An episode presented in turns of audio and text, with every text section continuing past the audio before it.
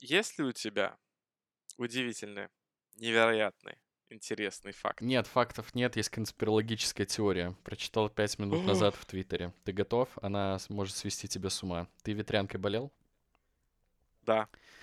Э, Так вот, в чем суть теории?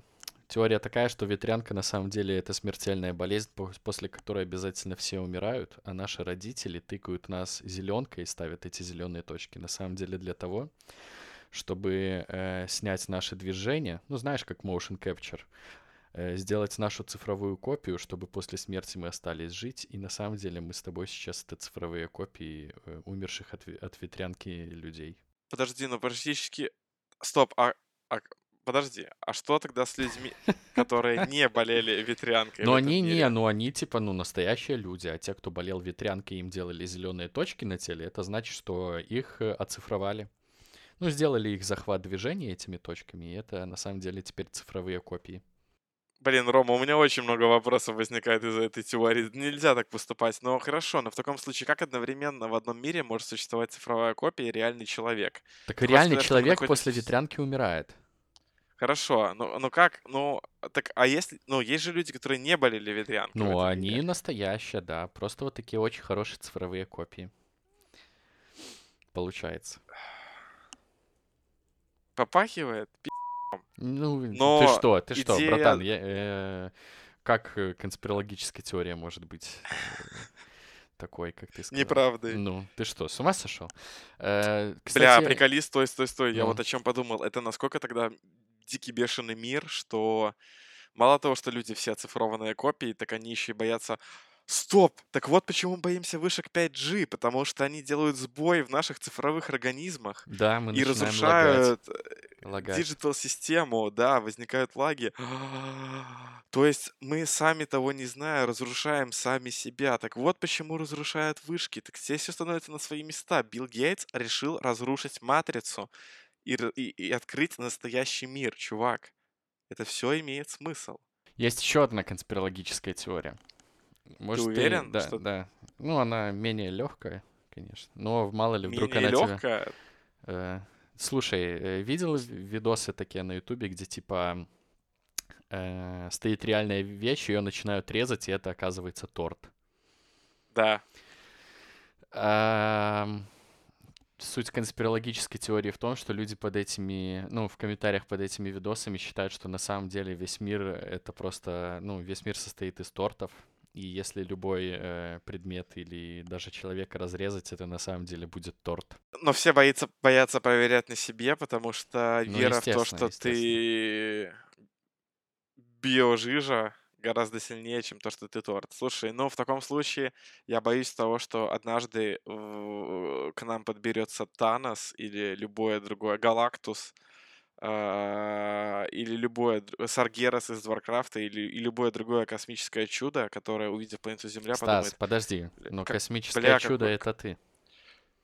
«О, О. Подберется, короче, космочудо и разрежет нашу планету, потому что, господи, как вкусно выглядит это сине-зелено-белое чудо Да. э, с песочной присыпкой местами. Ух, э, Этот. Ленин гриб, Путин краб, а я торт. слушай, это очень опасные конспирологические теории, потому что если рассказать об этом ребенку, ребенок может воспринять это все слишком серьезно. Вот, ну, И с- хорошим это не закончится. Да, согласен. Э, Поэтому стоит быть осторожным с конспирологическими теориями и обсуждать их только в специальных конспирологических кружках при вашем, э, при вашей поликлинике. Эм, Ты, кстати, любил передачи по РЕН-ТВ? С дружко, А он по РЕН-ТВ шел? конечно. Да, тогда считается. Это был Дружко, и... Нет, я на самом деле очень любил передачи по каналу Discovery. А, Там тоже, знаешь, это была вот эта вот эпоха всех всяких Чупакаб... Чупакабра, чувак, это вообще топ. Это мое С- самое а, любимое Что такое чупакабра? Ну, это какое-то Чупакабра — конкретное существо или это такое уже совокупность и сленговое слово? Это конкретное существо, которое обитало где-то в, наверное, южных частях Америки. э, где была конспирологическая теория, что оно выбралось с какой-то секретной базы США, бегала по деревням, жрала э, мелкий скот, выпивала всю их кровь. И были сотни очевидцев, которые видели эту чупакабру, которая гуманоидное существо с длинным языком, у которой как лазер, оно в одну точку стреляет О, лазер э, корове и высасывает всю кровь, короче. И по Discovery, ну, опять же, важно понимать, это типа 2000 год.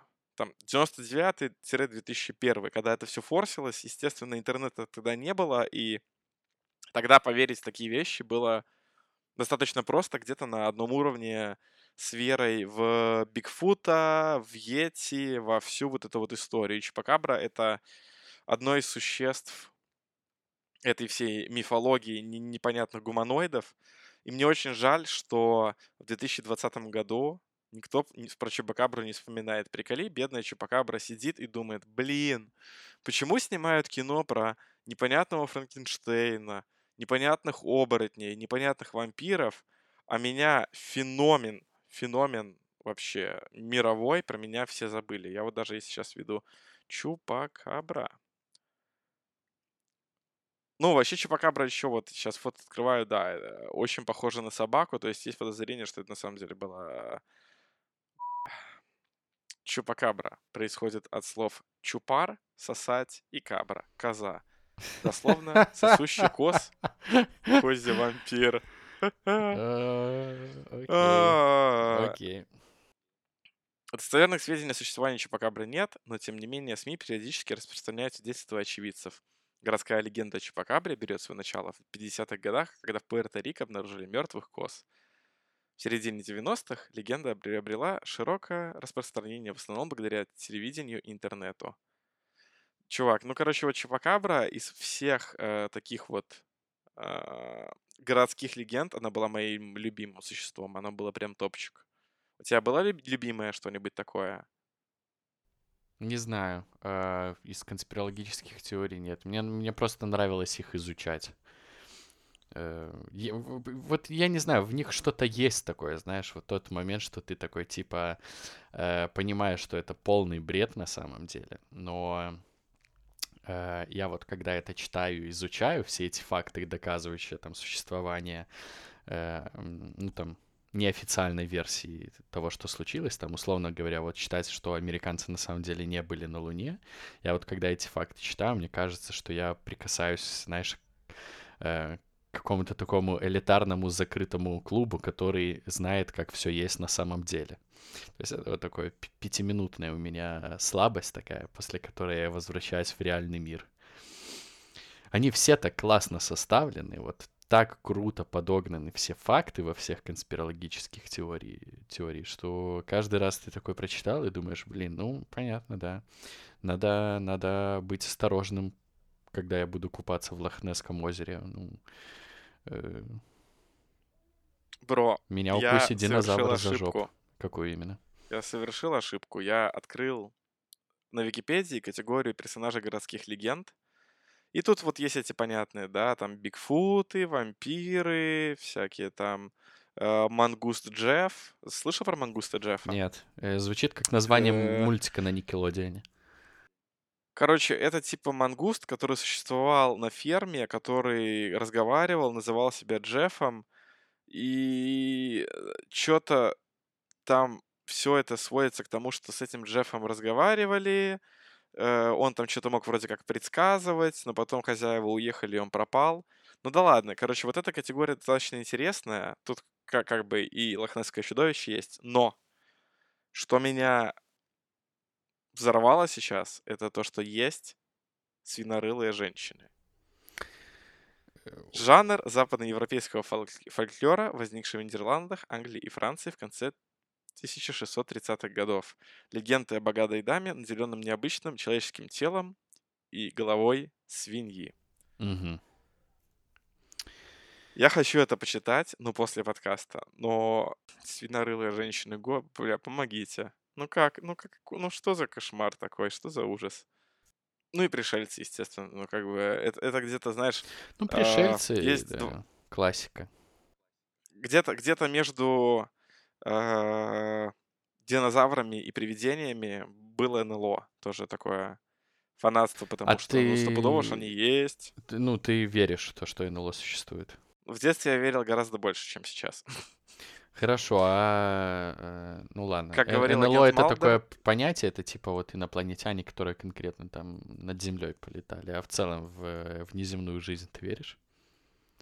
Разумную внеземную. согласно, согласно исследованиям ученых, вероятность того, что это так и есть, крайне мала. И что люди как вид — это вообще ошибка. Типа не понять, не понять что и не понять, как это вообще произошло. А, Просто сбой в системе. Поэтому считается, что мы, скажем так, выброс. И вот как-то так. Да, Поэтому сложно слушай, я верить. же не, не, это, не научную справку у тебя спросил. Как по ощущениям? Типа веришь, нет? Ну вот из-за этого верить очень тяжело получается, потому что, опять же, из-за того, что э, наука уже какие-то мысли по этому поводу имеет, тяжеловато. Тяжеловато верить. Но хочется. Как говорил агент Малдер, I want to believe. Вот я только сказать хотел. Слушай, ты еще про канал Discovery там краем э, языка своего затронул.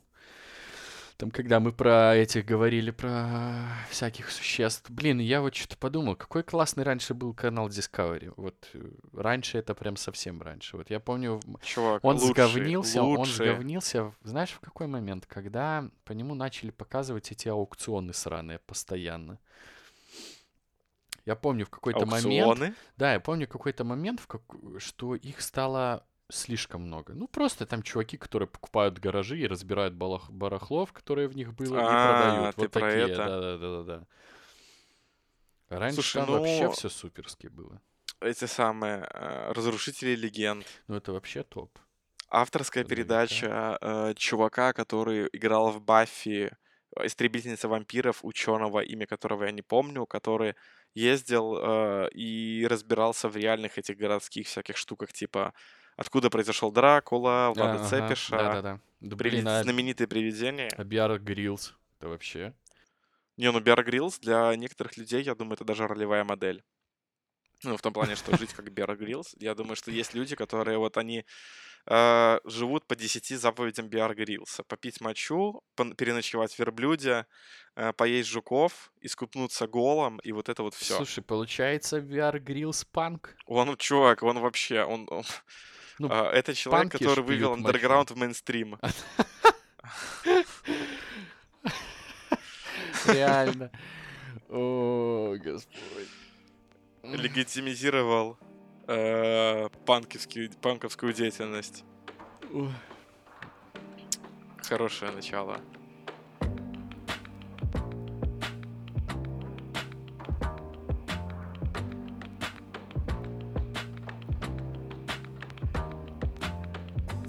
Подкаст «Как дела?»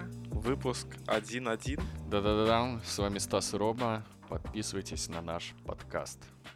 Слушай, я хочу вернуться к теме, э, которую наши зрители так пока, возможно, уже никогда не услышат. Мы две недели назад записали выпуск про игру The Last of Us 2, но выпуск не вышел ввиду определенных обстоятельств. Тем не менее, когда я к нему готовился, я смотрел свою библиотеку игр и смотрел, во что я играл за последние там типа 2-3 года, и у меня было вот сильное ощущение того, что я буквально год назад играл в такой типа набор игр, которые меня вот именно эмоционально очень сильно поразили. Первое мое удивление было то, что, во-первых, это было не год, а два назад. Я такой, фак, это время так быстро летит, что прям и все. Уже, оказывается, два года пролетело. Но эмоции, они настолько у меня вот, знаешь, тогда были сильные и настолько сильно закрепились, да, что для меня это кажется, что это было вчера. И хочу вот с тобой вот поговорить, обсудить такую тему. Какие игры на тебя повлияли сильно эмоционально, не, типа, не, не только лишь с точки зрения игрового процесса, а именно скорее, что тебя там какая-нибудь история сильно тронула, или игровой процесс так был переплетен с историей. Вот что оставило за собой груз? Потому что вот это вот вера в то, что видеоигры это что-то для маленьких детей, видеоигры, что-то в свои игрушки играешь, но для меня странно, что в 2020 году такие вещи есть. Но, в принципе, мы уже за 10 выпусков обсудили достаточно много странной которые, в принципе, в 2020 году существовать не должно. И вот эта вот вера в то, что видеоигры для детей, это тоже странная та, которая, ну, непонятно как, и хочется вот, наверное, этот немного снять покрова и, может быть, для кого-то развеять этот миф, да, что это детские истории, ну и обсудить свои эмоции, впечатления, вот что все-таки интересно. Слушай, в плане эмоционального опыта, э, такой, наверное, из самых первых, который мне хорошо запомнился, у меня не было компьютера дома, и это было время, когда я играл в компьютерных клубах. Ну и ввиду того, что там, естественно, время ограничено, такого момента, что типа я прихожу туда, чтобы пройти какую-то игру, сто процентов не было. И когда я ходил один, то есть не с пацанами там в контру играть или еще во что-то, то есть я приходил, я обычно врубал GTA Vice City и просто час в ней э, балдел, там что-то на танке ездил, ну, я думаю, все. Миссис с вертолетиком пытался пройти. Ну, это, это тоже отдельный разговор. И, короче, я помню момент, когда у меня появился комп, я первым делом установил туда GTA Vice City, и я полностью прошел ее, но полностью скипая все заставки. И помню, что через какой-то момент, может, через год после этого, я такой, слушай, типа, Рома, там же, ну, есть субтитры, все понятно. Может, типа, глянуть и с заставками посмотреть, что там вообще происходит. Я вот в этом плане помню, что очень сильно охерел. Э, насколько сценарно и сюжетно там все проработано. То есть, что вот все эти миссии, они, оказывается, на самом деле очень круто друг с другом связаны. И это не просто, типа, набор э, таких вот геймплейных нарезок, в которых тебе нужно там подать, принести, взорвать и вот это вот все.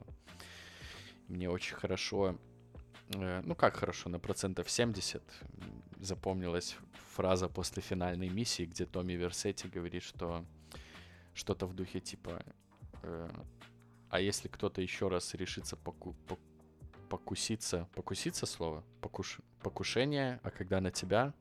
Поку покуситься. Если, типа, кто-то решит еще раз покуситься на наше имущество, я его убью от трупа басцу. Вот мне это так почему-то запомнилось. Я такой, типа, я помню, сидел, такой, воу, э, это же просто компьютерная игра. Почему здесь так все интересно и Почему так жестко? Да, да, да, я помню, у меня было такое удивление. Я не помню, сколько мне лет было. Но это точно еще, типа, ну, меньше 14. То есть точно не могу назвать. Наверное, что-то около 12, может быть. Не знаю, не знаю. И, а миссия с вертолетиком, слушай, она была адовая на тот момент, э, когда вот я ее проходил в первый раз. Я не мог ее сам пройти, мне друг, одноклассник прошел. Но когда я перепроходил GTA Vice City лет 5-10 назад, я ее как пальцем щелкнул просто. Достаточно Подожди, а это какой год был, когда ты, получается, проходил GTA Vice City? Слушай, я не помню. Вот не, прям даже приблизительно не могу сказать. Не помню, когда у меня комп появился. Не знаю. Э, э, э, я думаю, это было примерно через год после релиза GTA San Andreas. А это, по-моему, год 2007-2008, может быть. То есть как-то так. Вот, в этом плане, конечно... Слушай, прикольно. В этом плане это, конечно, вот я говорю, что был такой момент, когда я понял, что, э, ну, это не игрушка, а игра. Вот так вот можно сказать. И, наверное, другой момент, когда я тоже охерел от постановки сюжета, это когда я запустил Call of Duty Modern Warfare. Ну, это Call of Duty 4, которая еще была, с приставкой циферки. Где No More Russians? Э, нет, это во второй части было. Это где... А, да? Да, да, да. Это где ядерная а, ракета... А, Modern Warfare 2, да-да-да. Где точно. ядерная ракета там взрывается, и ты должен в последней миссии убить э, этого деда. Там, где... О, миссия в Припяти, наверное, вот так вот легче всего вспомнить будет. И я тоже охерел тогда от сюжета, я такой, вау, я типа чё, в голливудском боевике? Вот. Блин, прикольно, это я к тому моменту, получается, уже Э, давай так скажем. Проблема в том, что на постсоветском пространстве видеоигры долгое время были таким а диким западом, и у родителей было, наверное, опять же, это представление, что видеоигры это для детей, и, в принципе, пусть они, короче, играют, там все равно ничего страшного не произойдет. А, и поэтому, например, мои родители, они знали, что я играю в игры, но, в принципе, ну, играть там во что-то и нормально. А я тем временем сходил с ума, и у меня ехала крыша, потому, ну, не в прямом смысле, а в том, потому что я проходил, ну, условно говоря, мне там было 10 лет каких-нибудь, да, 11, а я, блин, прохожу э, такие игры, как Silent Hill, Resident Evil, да, ну, где, откровенно говоря, для столь неокрепшего ума происходит полная жесть. Да, это жестко. Ну, типа, Silent Hill как серия, она... Ну, Silent Hill — это серия игр про вымышленный город, в котором произошла череда событий, после чего этот город фактически стал городом-призраком, который привлекает к себе, э, назовем это, грешные души. И олицетворяет их какие-то все вот эти вот травлы, которые там происходят. И в первой части игры, я помню, мне дали я взял демо-диск какой-то, что, короче, поиграть, посмотреть, что там такое у каких-то знакомых, а, семьи, да, у которых тоже была Сонька. Там была демо-игры, то есть первые, буквально первые сцены. Но там прикол в том, что ты просто, короче, бежишь по городу, тебе нужно... Э, ты попал в аварию, твоя дочка, короче, куда-то от тебя убегает, и ты бежишь там...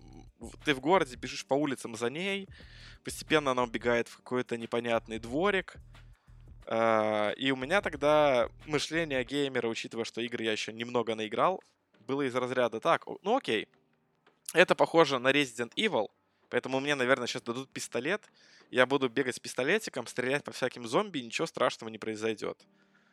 А в итоге вот эта первая начальная вставка, которая в демо длится минут 15-20, она заканчивается тем, что ты забегаешь во двор, а, постепенно в этих дворах перемещаясь, очень сильно меняется антураж. То есть от вот этих классических Hill'овских э, падающих снежинок, что на самом деле пепел, э, резко вместо стен появляются какие-то цепи, куски лужи крови, грязи, гнили, свет пропадает, какие-то непонятные фонари, э, факелы в стенах торчат. Ну и, короче, сцена заканчивается, если кто смотрел фильм, тем, что главным героем ты забегаешь во двор, и ты видишь, как на э, реш... стене решетки такой э, распятый труп, короче, э, какого-то человека, да, и у него вспорото брюхо, и все органы наружу вывалены. И, и если сейчас смотреть на вот эту вот графику и как это все выглядело, в принципе, можно подумать, ну, херня какая-то, ну, типа, come on. Но тогда это просто... Я, я, я дошел до этой сцены, и я такой, это легально? Это легально, что такие игры существуют? Это вообще, это типа нар- нормально? В это можно играть?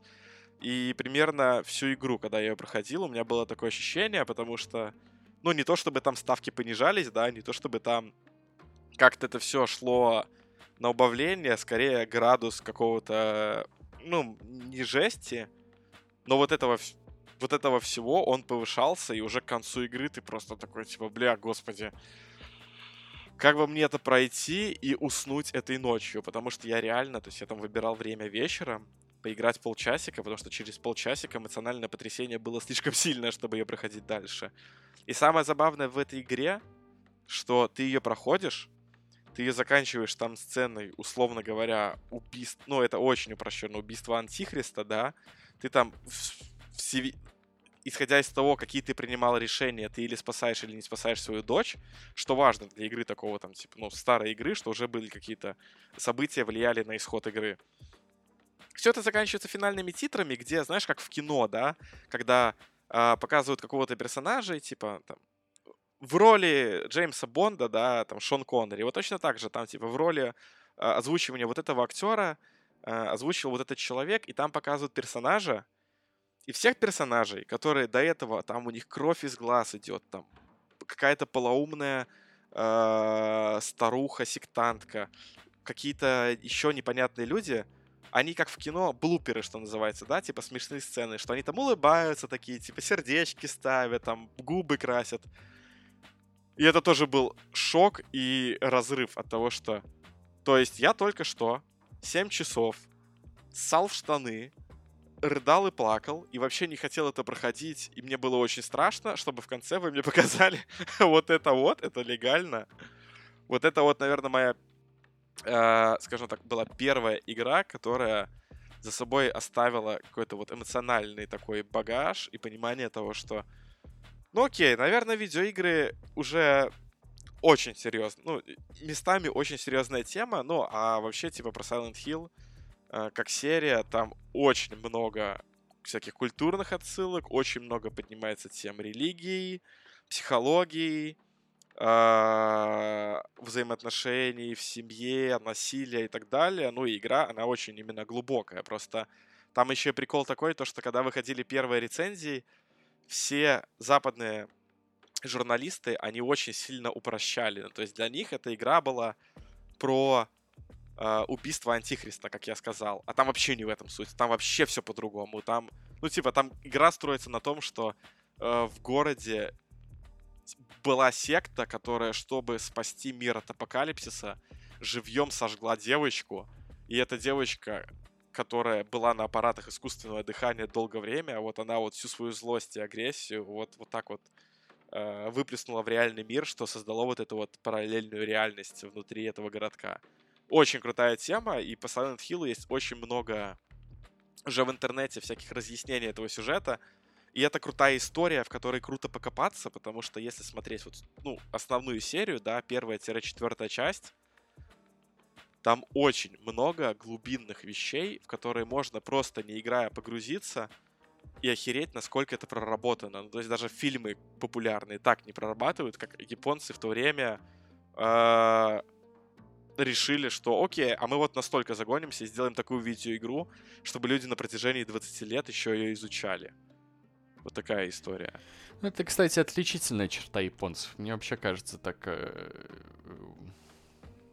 если взять такие жестко проработанные игры, 80% из них это будут чуваки из э, вот этой части света, как мне кажется. Хотя, наверное, все-таки уже сейчас э, почти все так делают все-таки. Не знаю. Э... Самый прикол серии Silent Hill в том, что ее несколько раз пытались, ну, типа, это фран франчайз, да, очень крутой, у которого большая фанатская база, и который, ну, условно говоря, заглох, потому что команда, которая делала, Team Silent, развалилась. И не раз компания э, Konami, которая владеет правами на игру, пыталась ее перезапустить.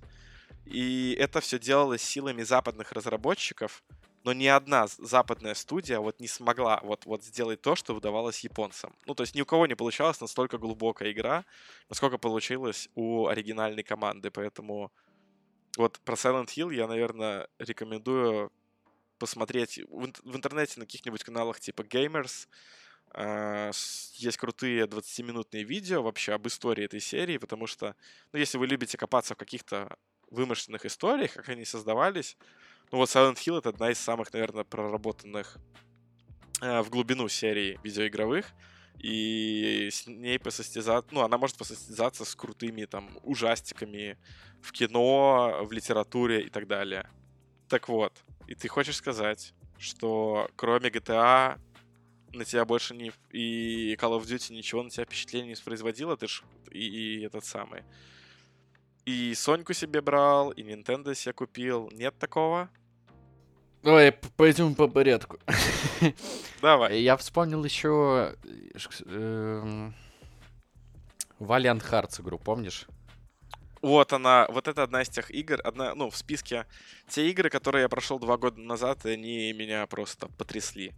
Да, конечно, удивительная игра. Мне очень был интересен вот этот исторический период. Это игра про Первую мировую войну. 2D платформер. Можно это назвать да. платформером, да? Ну, это не важно. Ну, там... Это не важно, можно рассказать, про чем это лучше, я думаю. Э, это игра о Первой мировой войне, где э, там в разные временные промежутки вам дается под контроль э, там, три, по-моему, персонажа.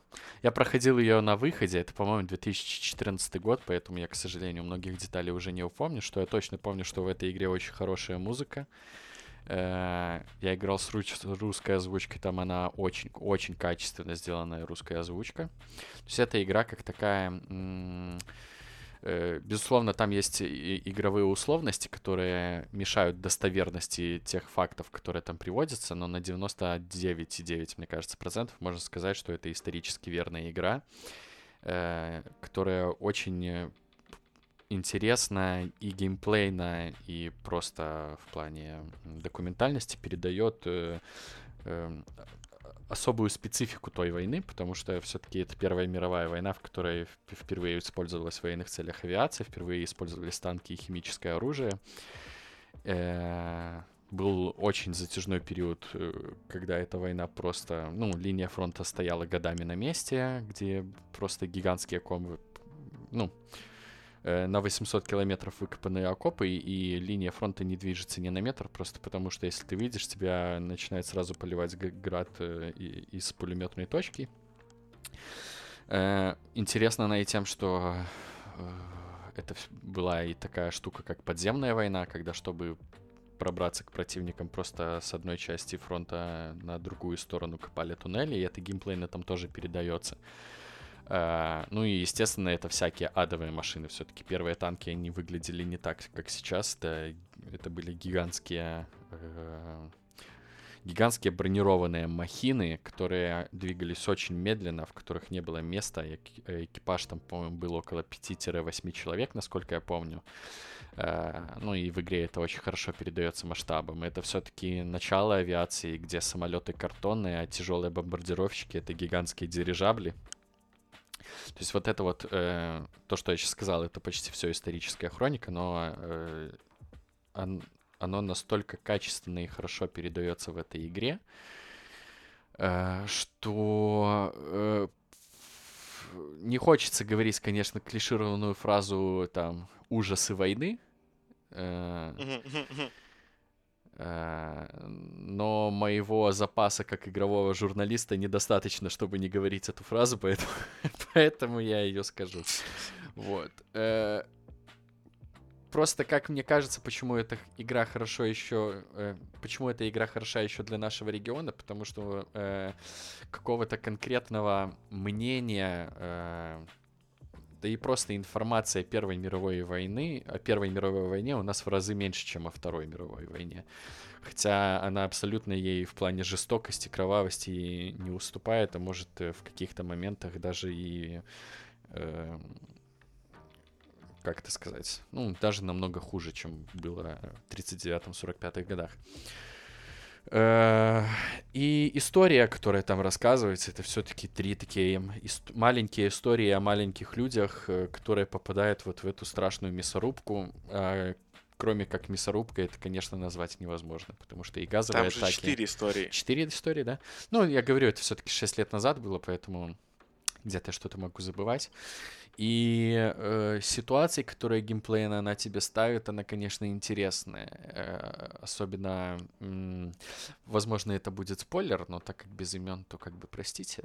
Это момент, где тебе нужно идти на свой же расстрел. Да, э, чувак. Она, конечно, э, это тот уникальный эмоциональный опыт, который э, другие формы э, там медиа Э, тебе дать не могут, потому что если ты смотришь кино, ты просто смотришь, как ведут человека куда-то. Если ты там, условно говоря, читаешь книгу, ты все равно представляешь кого-то, и эмоционально это совершенно другое переживание, как когда ты э, должен сам наживать на, на джойстик и ну, вольно-невольно, но ты ассоциируешься с героем, потому что, ну, это все-таки твои действия. И в этом плане эмоционально переживать э, такие истории намного тяжелее, конечно. Слушай, там еще очень круто, ну, то есть это Первая мировая, и очень важен саунд-дизайн.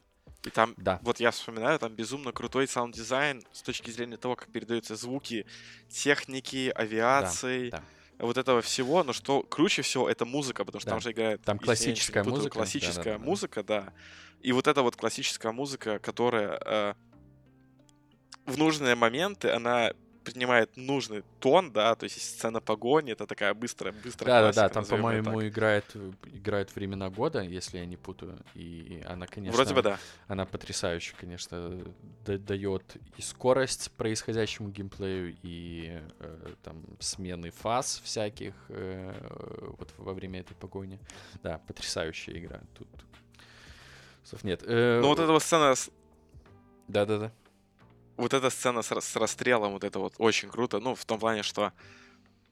Ну, я не знаю, без спойлеров сложно рассказать. И вообще я считаю, что спойлеры ничего не рушат. Поэтому если уже продано, то поиграйте. Но там есть суть в том, что ты игру начинаешь за Эмил, по-моему, звали. Да, по-моему. Главного героя, который уже мужчина в возрасте, которого отправляют на войну. И в том числе отправляют его... Как это? Э, мужа его дочери. Тоже отправляют на войну. Причем, если я ничего не путаю, их же отправляют от разных стран воевать. То есть... Э... Ну, и, по-моему, не То в плане того, что один и... за немцев, а дед за этих. По-моему, они за разные страны, но в плане...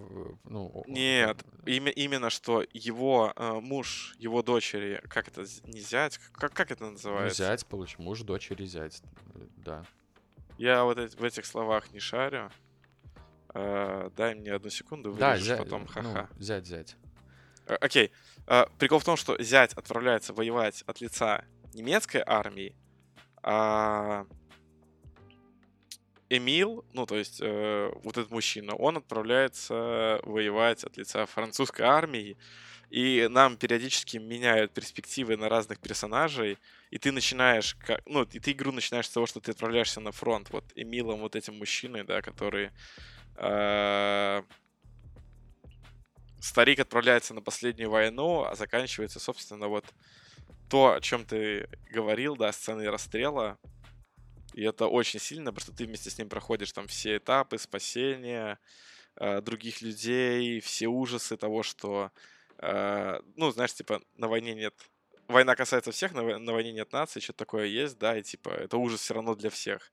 И что иногда там вроде бы и нужно и немецких солдат спасать, потому что они в каком-то находятся в таком положении, да, что они потом помогают. Но я тоже проходил ее давно, поэтому могу путать. Но история, вот она именно за счет того, что как она погружает, она безумно крутая. Ну и историческая достоверность все-таки, потому что, ну, э, если Вторую мировую мы знаем достаточно хорошо, то с первой все-таки надо ознакомиться, потому что это важный исторический промежуток, потому что, как мне кажется, это была потрясающая в своей, в своей бессмысленности и жестокости война. Вот. И она показывает очень много вот этих всех э, действий корректно. По-моему, даже там есть момент вот этого, э, я не помню, как оно правильно называется, что-то вроде новогоднего перемирия, когда фронт э, на несколько э, дней остановился вся война, просто чтобы отпраздновать праздники, где стороны братались, игрались в футбол, и там, по-моему, в этой игре ты играешь на фортепиано в этот момент, на рояле. Эм, э, ну, это факт, так было на самом деле, и забыл, к чему я вел. К исторической достоверности. Да, да, то, что и... э, факты вот эти э, достоверны, но и геймплейно интересно. И более того, по ходу игры ты собираешь записки, и если я ничего не путаю, в этой игре используются реальные записки, ну, типа с времен войны, которые позволяют или, или исторические, то есть реальные исторические справки, да, не то, что кто-то придумал. То есть э, по ходу игры ты, собирая разные предметы, ты получаешь вот эти справки и можешь узнавать о том, как это все происходило. Да, да. Ну, да, и да. оно тебе, естественно, дает это в сжатом виде, но... Ну, там в целом... Скажем так... Да, да поверх э, того, что ты видишь на экране, оно тебя еще это погружает, ну, то есть в реальную сторону. Сколько людей погибло, какие были последствия да. применения химического оружия, э, так как там нужно играть за медика, там еще и рассказывается, ну, то есть как медики себя вели, вот эти вот истории. Да, и там э, встроена вот эта вот, э, насколько я помню, энциклопедическая справка. И то есть, если условно там начинается миссия, где есть гиг- гигантский дирижабль э, или там танк, то э, э, при желании там сразу же в игре можно ознакомиться с его историей. Ну, большая такая энциклопедическая справка внутри самой игры, что приятно, конечно. Эм... Э, Вот такая вот Valiant Hearts. И что самое интересное, это от Ubisoft. То есть э, Ну, оттуда, думаю, да, что оттуда, откуда и не ждали. для тех, кто, для тех, кто слушает, не особо важно. А, у меня вот в этом периоде, да, тогда же, когда я выходил Valiant Hearts, ну, два года назад, у меня там еще была пачка игр, но вот из этой пачки очень круто выделяется, есть такая... Был какой-то непонятный период, когда выходило много игр, которые, ну, как игры, да, типа в привычном понимании, что ты бегаешь, стреляешь, там прыгаешь, крутишься, в окно не попадаешь. А, были истории, в которых на самом деле, ну, были игры с простой механикой, где ты просто ходишь, но при этом они рассказывают очень глубокую историю какую-то. И вот была вот игра, я тебе тоже советую, потому что ты, наверное, в нее не играл, она называется What Remains of Edith Finch. Это, Название знаю, не играл. короче, это два часа игры. Мгм. Всего лишь. Как фильм посмотреть.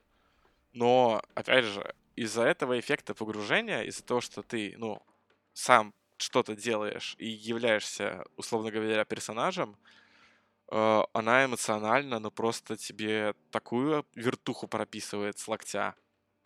А, игра про... Глав... Я не помню, кто главный герой, и это, кажется, спойлер. Поэтому главный герой возвращается на свой остров, где жила семья. Он возвращается в родной дом, где жила его семья, чтобы разобраться, а что все-таки произошло какое-то время назад в семье. И там суть в том, что ты на протяжении всей игры а, открываешь комнаты в доме, потому что в этом, это был, в этом доме жила большая семья. Там а, была отец, мать, бабушка и 3-4 ребенка, что-то такое. И в, связи с какими-то трагическими событиями практически все дети, они как-то умирали. А, И ты, по факту, заходя в комнату, как у каждого ребенка и взрослого, ты переживаешь его последние моменты. И это очень в игровых... и в игровых механиках тебе рассказывается, условно говоря, история вот этого персонажа. И там, ну, то есть, это можно не сразу прочитать, но там все крутится на тему, ну, все заворачивается так, что было какое-то проклятие семейное, да, из-за которого вот это все происходило.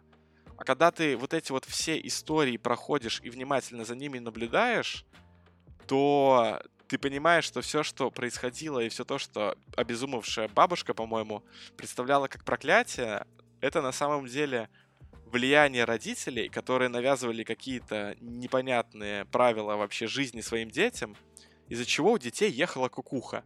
Там есть безумно крутая сцена, как у одного из... э, ты переживаешь э, последние часы, или не последние часы жизни, но историю одного из детей, из того, что он подрос, и он устроился работать э, на этот самый, на завод, где нужно рыбы разделывать. Но у него шиза началась по каким-то причинам. Я не помню, по каким. И он периодически уходил в свой воображаемый мир, где были корабли, где он бороздил моря, где он был королем. Вот это вот все. И ты за него направляешься вот на этот завод, и в то же время у тебя на одной части экрана постепенно происходит вот это вот какое-то э, магия. То есть для него поход на завод это было плавание на корабле, где нужно объезжать всякие рифы и так далее, и бороздить моря. И заканчивается это все тем, что ты стоишь и разделываешь рыбу, отрезаешь им головы этим самым секирой, да, так это называется вроде.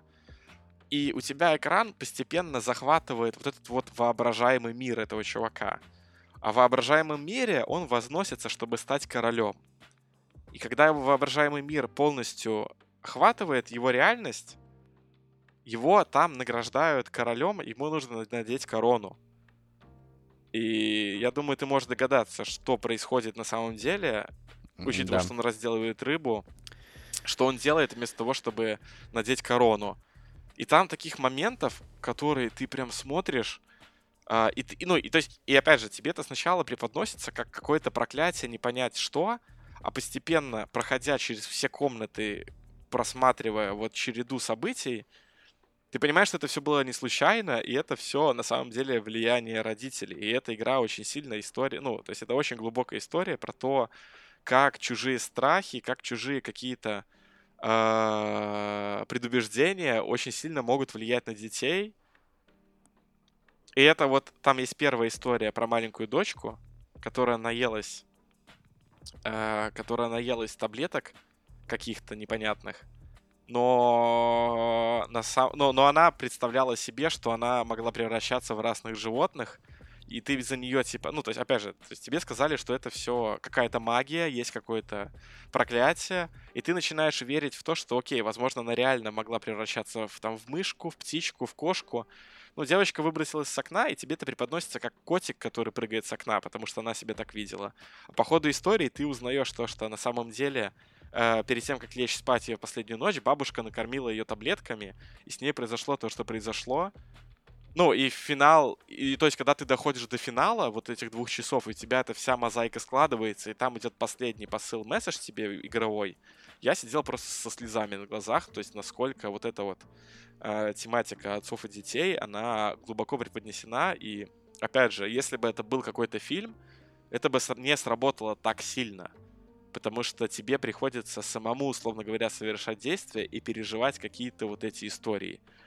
И это все за два часа я был вообще шокирован, что такое есть. Надо поиграть. Чувак, я настоятельно рекомендую. Просто за один вечер залетает как детки в школу, играется очень-очень легко, ну, то есть, если у тебя, да не важно, что у тебя клавиатура, джойстик, там нет никаких сложных механик, чтобы тебе нужно было париться. А эмоциональные карусели, по которым ты там катаешься, это что-то с чем-то. Я даже купил себе на Соньку, чтобы пройти как-нибудь вместе с семьей, чтобы они рядом были. Надо будет это еще раз сделать, потому что за два года я вот сейчас рассказываю, я понимаю, что некоторые из тех историй, они на меня тогда сильно повлияли, но я их подзабыл, и хотелось бы их освежить. Не, не было у тебя таких сильных?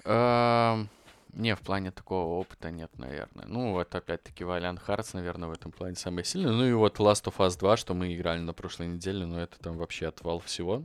Это, это такие сильные эмоциональные карусели, которые до этого, наверное, у меня в играх точно не было. Я не знаю, я думал еще рассказать про Зельду, потому что, э, ну, то количество часов, которые я в ней провел, и то, как она играется, мне кажется, это такая ультимативная игра, которую можно дать любому человеку, который ни во что до этого не играл. И типа сказать, чувак, попробуй. Ну, слушай, учитывая, что у тебя Полина в Зельду, наверное, наиграла больше, чем ты. Ну, у нас примерно, да, о чем около это? этого. А, ну, это Nintendo, надо понимать. Это, ну, это игра в большом открытом мире. Э, такое почти RPG, но без циферок. То есть э, вы попадаете в мир в штанах и майке, и э, вам говорят, что вам надо спасти принцессу. То есть, ну, вот буквально так в лоб почти. То есть вот эта вот моя затравка минутная, она там примерно занимает первые там 20 минут игры. Тебе просто говорят, все, то есть, типа, вон принцесса там, ее можешь спасти там, но э, не факт, что у тебя получится это сделать в штанах и майке, поэтому, как бы, если ты хочешь там прогуляться и под, подкопить силы, то можешь зайти еще туда. Но если хочешь, братан, можешь идти сразу. И вот про вот эту вот э, свободу выбора, э, то, что у тебя нет никаких ограничений, вот про это и вся игра. И, по, и, э, и потому что она таким образом поощряет твое любопытство и... Э, не дает тебе никаких ограничений, ее очень легко советовать, потому что когда в нее попадает игрок, э, все его вот эти вот э, вопросы, которые он хочет адресовать миру, э, вот эти все вопросы, они имеют ответ. То есть ты, если ты гуляешь где-то и думаешь, хм, могу ли я забраться на эту гору, тебе игра ответит да, и она тебя за это будет как-то поощрять. А могу ли я сделать вот это, вот это? Она тебе всегда ответит да. И причем, что самое интересное, она поощряет любопытство не только такими способами, как во всех играх. То есть, типа, ты идешь такой, видишь пещеру, хм, если я загляну туда, будет ли там что-то, и ты там находишь сундук, например. Ну, это такой стандартный прием. А она еще очень интересно поощряет твое любопытство э, просто тем, что у тебя получилось, хотя ты думал, что не получится. Э, вот я тебе когда-то приводил пример про грозу Я был в шоке вообще. Это, э, это, блин, просто вау. То есть в, в игре меняется погода. То есть э, гроза это молнии, на тебе может быть металлическая броня, и там все предметы друг с другом всегда взаимодействуют. То есть понятно, что когда гроза, э, лучше металлическое все убрать. Но ты это можешь, э, то, что металл при, притягивает молнии, использовать в бою, например. Ты идешь такой, видишь э, лагерь там вот этих вот монстриков. Ну, все-таки Зельда это там, э, по-моему, у нее нету возрастного ограничения, она подходит, по-моему, и для детей. Поэтому там такие миленькие монстрики. Ты видишь там этот лагерь и думаешь, я как бы могу пойти в лоб на них, могу их как-то обойти, попробовать по-другому их как-то всех разбить. Но ты понимаешь, что начинается гроза, и у тебя, например, есть э, металлический бумеранг или меч просто. А, а в этой игре ты можешь швырнуть абсолютно любое оружие во врага, даже если оно для этого не предназначено. И ты берешь этот меч, и в этой игре ты можешь предугадать момент, когда в металл попадет молния. И если ты удачно его швырнешь в эту компашку, то молния ударит в тот момент, когда мяч подлетит к ним, и ты просто одним ударом убиваешь их всех. И вот про вот это вот исследование, любопытство и эксперимент, вся игра. Да, тебе за это не дадут там 10 э, тысяч монет за то, что ты просто так сделал, но э, вот это вот эмоциональное удовлетворение от того, что у тебя получаются такие сложные геймплейные э, ситуации из э, очень легких элементов, э, оно так ублажает твое любопытство, что ты такой, окей, я еще проведу здесь минимум часов 10 просто для того, чтобы найти еще больше таких ситуаций. Ну вот как-то так. Это такой самый яркий пример. Ты можешь... Слушай, на самом деле, я хотел вот сказать, что игры типа Зельды, они крутые. Ну, типа, мне кажется, это самые крутые игры для детей в том плане, что ну, вот это предупреждение, что игры пустая трата времени, на самом деле, я не помню, кто это писал, но видеоигры за счет того, что тебе за счет того, что нет, знаешь, вот этих правил, да, что правильно, что неправильно, они подталкивают себя как личность исследовать, и они подталкивают себя, что ну, не всегда за этим, условно говоря, есть награда. Они учат себя, что нужно экспериментировать, э, и нужно пытаться там, ну, условно говоря, попробовать все, кроме героина. Ну, ну, да. э, ну, то есть они, они тебе прививают правильные, правильные мысли. Ну, то есть э, они прививают за счет того, что тебе нужно совершать какие-то действия, которые э, ведут Потому что, ну, за счет любопытства, которое тебя охватывает, они тебе прививают правильные привычки, что все нужно изучать, не нужно все принимать на веру, и нужно все, ну, нужно пробовать, не нужно ссать. Потому что, вот, самая главная мысль, это то, что, э, знаешь, страх провала. Типа, ой, у меня это не получится, ой, я это не умею. Так вот, ну, типа, вот геймеры — это те люди, которые очень часто, у них нет этого страха провала, потому что для них так, я сейчас уже идет 12 час, когда я пытаюсь убить этого босса, но я уже понял, когда и что он делает. И я, я тебе сейчас так, так тебе покажу, кто здесь отец. И они вот это вот упорство развивают, вместо того, чтобы ты ссался и забил, и вообще не начал делать. Вот они вот, ну, мне кажется, они делают вот большой вклад. Но, опять же, правильные видеоигры, и не все видеоигры это делают. Но вот Зельда, она это звучит как именно та игра, да, где тебе дают открытый мир и делай, что хочешь. Да, и, да, условно да. говоря, ты не будешь получать награду, что тебе дадут 10 тысяч золота. Ну, типа, твоя награда — это то, что э, после череды проб и ошибок у тебя получилось. И ты такой, hell yeah. Да, да, да. Э, да, да даже более простые ситуации, где ты думаешь... Э, смогу ли я добраться вот до сюда, игра тебе всегда скажет «да». И более сложный пример — это готовка в игре, потому что, ну вот вспомни игру, в которой готовка была интересная, типа, знаешь, там смешивание ингредиентов, вот это вот все. Э, я когда начинал играть в Зельду и понимал, что мне что-то там, типа, чтобы пробраться там в холодную зону, мне надо сделать зелья специальные. Я, ну, меня очень, я не люблю такие геморные процессы, но где-то на пятом часу игры я застал себя с мешком там яблок, бананов, желудей, э, сверчков возле чана с водой, и я такой, ну, э, ближайшие полчаса не тревожьте меня, мне тут надо поэкспериментировать с рецептами. Вот, потому что игра тебе рецептов не дает, но их на самом деле, я предполагаю, около сотен. Ну, там, сотня точно есть, может, две-три. И э, окей, в игре ты можешь найти там рецептов, может быть, 10. Все остальное это ты такой, угу. если я смешаю одно яблоко, э, один камень соли и одного сверчка, что может получиться? И игра тебе дает... Что может пойти не так. Да-да-да. И ты бросаешь, и у тебя получается блюдо какое-то с названиями, с названием и определенными эффектами. Ты такой, угу, окей, а если я добавлю вместо одного два яблока? И у тебя получается совершенно другое блюдо. Э, по, со схожими эффектами, но другое. И ты такой, окей, тогда я соберу все ингредиенты, которые есть в этом мире, и приготовлю все блюда. Вот примерно вот к такому моменту подходит любой игрок в Зельду где-то на часу десятом. То есть... Э... То есть в какой-то момент ты решаешь стать Гордоном Рэмзи? Да, да, да. Ну, во-первых, это еще геймплейно обусловлено, потому что в какой-то момент... Э... Ну, эта игра еще про собирательство. Это гигантский открытый мир, э, в котором нет городов. Э, и в нем очень маленькие поселения, которых очень мало, и большинство своего времени ты путешествуешь по э, пустыням, э, гигантским зеленым полям, горам, и там ты постоянно натыкаешься. Там, допустим, улей пчел, там, оп, собрал мед, там грибы, яблочки, вот это вот все, какая-то трава там редкая. Вот. И в какой-то момент ты просто, ну, видишь чан там на огне, и, ну, тебе надо освободить инвентарь, но это сделано не муторно. Ты э, и опять-таки здесь опять вот это есть любопытство. Ты такой, что будет, если я смешаю вот это и вот это, и игра каждый раз тебе скажет, вот такое блюдо у тебя получится. Она каждый раз тебя удивит. Ты, да, безусловно, если ты там смешаешь абсолютно несовместимые вещи, она тебе скажет, бро, у тебя получилась какая-то туфта, но в следующий раз будет лучше. Эм, поэтому я бы ее вот советовал всем.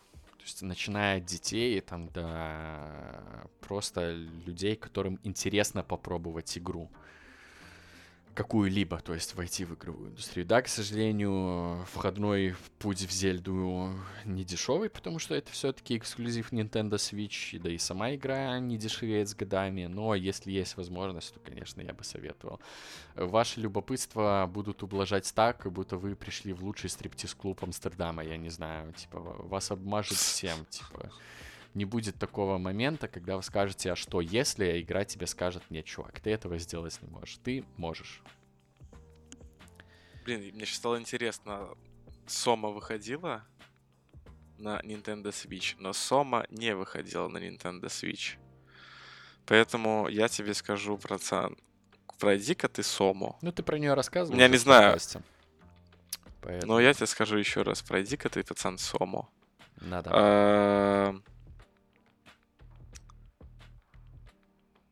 Просто вот а, реально я смотрю на этот список, да, типа тех вещей, которые меня два года назад тронули, и они, они очень сильно перекликаются по каким-то тематикам, да, там, есть там типа родители, дети, психологические проблемы, трудный возраст и так далее. И, ну, есть такая серия игр, тоже достаточно простая, Life is Strange. Ты играл Life is Strange? Mm-mm. М-м. Ну, Нет? Блин. Суть знаю, там такая э, ну, игра больше про сторителлинг, да, нежели чем про геймплей. Ну да, это, это, это игра достаточно... Э, это игра про девочку, которая однажды находит у себя способность э, возвращаться во времени. Ну, то есть, типа, вернуться на там пару минут назад. И то есть, условно говоря, игра построена на диалогах, на общении, и она эпизодная, как сериал. То есть там пять эпизодов, и затравка такая, то, что вот девочка обнаружила эту способность, и еще ей снится, что вот скоро что-то произойдет, да, что произойдет какой-то ураган, произойдет какой-то шторм, и город снесет. И она на протяжении пяти вот этих эпизодов пытается помочь своей подруге давней найти ее девушку, можно это, наверное, так назвать, потому что та куда-то пропала и непонятно куда. И это все превращается в такую студенческую историю с э, какими-то там маньяками, непонятными расследованиями в стиле Вероники Марс. Но игра сама по себе крутая, но прикол в том, что к ней вышло э, дополнение. Дополнение рассказывает типа о событиях до этой игры. И прикол в том, что вот в этой игре Life is Strange, в, оригинале, подруга, которой ты помогаешь, у нее большая проблема в том, что когда она была подростком, ее отца сбила машина, а ее отец был для нее всем. И у нее тогда жизнь пошла под откос. То есть начались э, типа травка, бухло, панкуха, андерграунд, все вот это вот. И там вокруг вот этой проблемы очень много всего крутится. И, естественно, раз у тебя есть возможность вернуться во времени, то там предоставляется возможность, типа, а что будет, если вот этот момент изменить? Э, который обыгран, ну, просто нереально, скажем так. Он обыгран безумно круто. И сама игра по себе сильно не трогает, но вот это вот дополнение, оно вот именно дает себе пережить уже от лица... Я не помню, как зовут главную героинь, но она тебе в дополнении дает пережить от лица той девочки, у которой сбили отца, все эти события, то есть вот пережить некоторые события, которые к этому привели. К тому, что И... его сбила машина? Да, то есть ты, ты, ты играешь ровно до того дня, когда его сбивает машина, и она узнает об этом. И получается, ты когда играешь в оригинальную игру, ты думаешь, бля, какая же она, короче, ну, типа, не собралась с собой, как-то вообще так можно, короче, все похерила, вот она дура, я ее ненавижу. Ну, ты, ты пропитываешься таким легкой ненавистью к этому персонажу, потому что как можно быть такой безответственной дурой, да? А потом ты играешь дополнение, где тебе рассказывают, ну, типа, а кем она была и как она к этому пришла, и как она, ну, типа, и как этот персонаж, за которого ты играешь, в итоге вот происходит череда событий, после которых, ну, типа, ты уже такой с мокрыми глазками, да, и тут она возвращается домой и получает телефонный звонок, и идет, типа, папа идет к двери, да, и дверь открывается, ну, типа, и ты знаешь, что произошло. Меня просто разорвало в клочья в этот момент. Ну, потому что, опять же, это как в The Last of Us 2. Uh, ты не, ты долгое время, там, на протяжении 8 часов испытывал некоторую ненависть к этому персонажу и до конца не понимал, типа, э, как мне к нему относиться ввиду тех действий, которые он совершает, ввиду того, что он такой эгоистичный, проблемный подросток. А потом тебе показывают вот эту вот обратную сторону, да, типа, что, что, через что проходил этот человек, условно говоря, да, и как он оказался там, где оказался, и ты просто такой, а пойду обниму маму. Потому что это кошмар и ужас вот такой вот переживать. И, ну, меня вот, опять же, в очередной раз за этот выпуск скажу вот эту фразу, что то эмоциональное погружение, которое позволяет достичь, которого позволяет достичь видеоигры, ну, его нигде никогда, ну, его нельзя получить с помощью просмотра кино какого-нибудь или чтения книг и другой формы да, 100%. медиа, где ты не принимаешь участие. Это прям безумно важная история. Безусловно, много каловых игр. Но это не значит, что они все такие. Потому что... Так и есть. Да, ну, это такой момент, который надо поменять. И важно понимать, что игры, которые были там 20 лет назад, э, э, это не те игры, которые есть сейчас. Я говорю очевидные вещи, но я решил их проговорить на тот случай, если, там, например... Вдруг непонятно. Э, ну, не знаю. Ну да, да. да. Слушай, ну э. мне, мне нравится эта тенденция, которая, по крайней мере, э, появляется у моих друзей знакомых. То, что они вот всякие такие игры, опять же, типа The Last of Us 2 проходят вместе.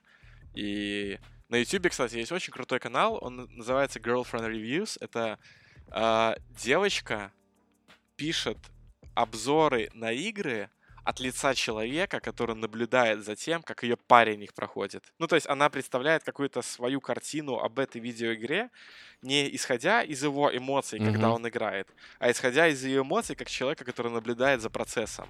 И который, ну, типа, она тоже вроде как там есть вот эта вот легенда, что она не любила видеоигры, да, но вот ее уже, а он же муж даже ее вроде как. Но ее муж был диким фанатом, и он такой, так, садись, смотри, и все, и комментируй. Ну, типа, комментируй мне. И это вот все вылилось то, что окей, я буду делать YouTube канал. И он, ну, собирает сейчас по миллиону просмотров. И она реально безумно смешно и безумно талантливо это делает. Ну, то есть она безумно круто объясняет какие-то вещи, э, как и, для, ну, как и для людей, которые играют в игры, им будет это понятно, так и для людей, которые, ну, типа, не знают, о чем это, но, условно говоря, краем уха услышал про какую-то опять скажу, это The Last of Us 2, да, о, а о чем это такое? И вот она очень круто. Она в 9 минутах своего выпуска рассказала, возможно, даже лучше, чем мы за 2 часа своего подкаста.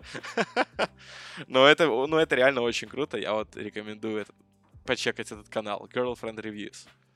Я сегодня своей сестре, э, двоюродной старшей, подарил э, диск Sims 4 на PlayStation. И ну, а у нее про... Ну, они недавно купили, и там игр, в которые бы она играла, по-моему, у них не особо нет, особо нету. Я решил подарить ей этот диск, и я на данный момент считаю это как своей инвестицией в ее игровое будущее. То есть я ей потом через какое-то время э, дам поиграть во что-нибудь более интересное. Ну, э, не так скажу, 74 интересная игра, во что-то более э, масштабное другого, Бля, друг, Sims, другого жанра. Слушай, Sims классная игра. Ну, ты играл в Sims? Чувак, я верил, что в первых Симсах можно... Ну, там же, там же прикол первых Симсов в том, что э, ты, условно говоря, двигаешься по карьерной лестнице, достигаешь супер крутой, крутой работы, супер крутого достатка, строишь себе супер крутой дом, и мне кореш рассказывал, что если ты достигнешь супер классной карьеры, то тебя переместят жить в пентхаус самого лучшего дома, который нельзя построить, О, ясно, который не это... показывается на карте. Э, классический, да, классический уровень детского игрового наебства. Э, в духе в конце «Ну погоди» будет мультик. мультик. Э... Чувак, именно так. Слушай, про много игр, кстати, такое так. было, про много. Я помню, что типа там, э, если ты, братан, пройдешь GTA Vice City полностью, то в конце ты уедешь в другой город. М-м, конечно, да, проходили уже. Э, да-да-да. Я, кстати, недавно по старой памяти проходил Петьку и Василия Ивановича, старый квест от Буки. И я хочу сказать, что мне кажется, такая игра не может выйти сейчас, в 2020 бро, бро, году. Бро, у меня для тебя плохие новости. Тебе надо переслушивать старые подкасты, чтобы ты пом- помнил, о чем ты говорил у них. Я старею, братан. Мы в прошлом мы, выпуске мы, обсудили, что мне 27 э, лет. Мы говорили про Петьку, что она бы не вышла сейчас, потому что она жесткая. Я... Ну, слушай, давай так. Сейчас идет час записи. Как много людей это услышат? Я надеюсь, много. А, так как идет час записи, давай, бро, закругляться, э, а не второй раз Петьку обсуждать. Справедливое замечание. Э, это был «Как дела, подкаст». Теперь Выпуск 1.1. Подписывайтесь на нас в Spotify, который с завтрашнего дня становится легальным на территории стран СНГ. Fucking shit. Наконец-то. Подписывайтесь на нас в Яндекс Музыке, Apple подкастах, Google подкастах. Пока еще, пока мы выходим в SoundCloud и на любой подкастерской площадке, потому что мы доступны везде. И даже в утюге вашей мамы ставьте нам сердечки, где сердечки. 5 звездочек, где 5 звездочек. И любые другие лайки. Оставляйте обратную связь в форме обратной связи мы внимательно читаем, следим и радуемся, когда там появляется что-то новое, потому что последняя запись там появлялась, ну, где-то две недели назад.